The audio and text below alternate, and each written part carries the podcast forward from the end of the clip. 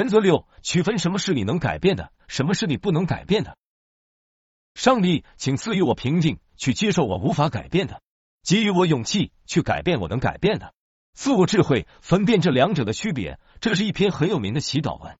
其实拥有分辨这两者的区别的智慧是很容易的。一，别人的想法和行为是你无法改变的，只有你自己的想法和行为是可以改变的。哦，过去已经发生的事情是无法改变的。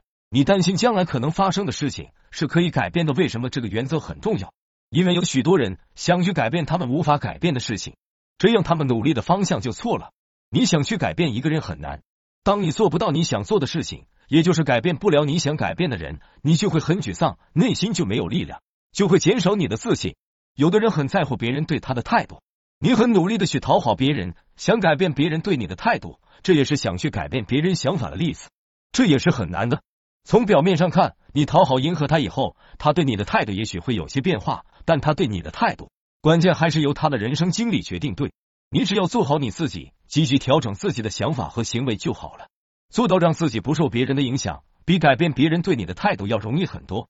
有的人对于过去已经发生的事情感到很懊悔、自责、耿耿于怀，心里一直放不下，甚至希望这个事情没有发生就好了。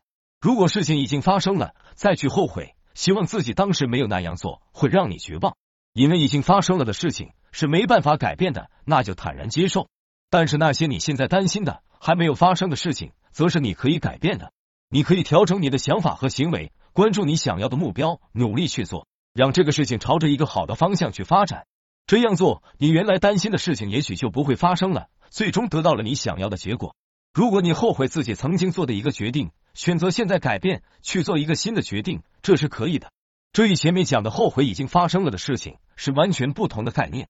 这是在接受已经发生事情的基础上，改变自己的想法，阻止了将来不好的结果发生。这样的做法还是符合第六个原则的。比如说，你跟一个不合适的人结婚了，很懊悔自责，觉得自己一辈子看不到希望，这样的后悔是没有意义的。跟一个不合适的结婚了，这是过去发生的事情，是无法改变的现实。但是你以后如何跟他相处，或者你是否准备跟他生活一辈子？将来的相处是否和谐，这是还没有发生的事情，是可以通过你的努力改变的。不接受不能改变的结果，会消耗你大量的精力能量，降低你做事的效率，让你的思维情绪进入一个恶性循环。一个自信的人是不会让自己的思维情绪进入恶性循环，而是会让他们进入一种良性循环的模式。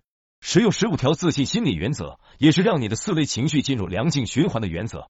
区分什么是能够改变的，什么是你不能改变的意义，是提醒你去接受不能改变的事实，努力改变你可以改变的东西，这样你就会感到轻松，内心有力量，生活有信心。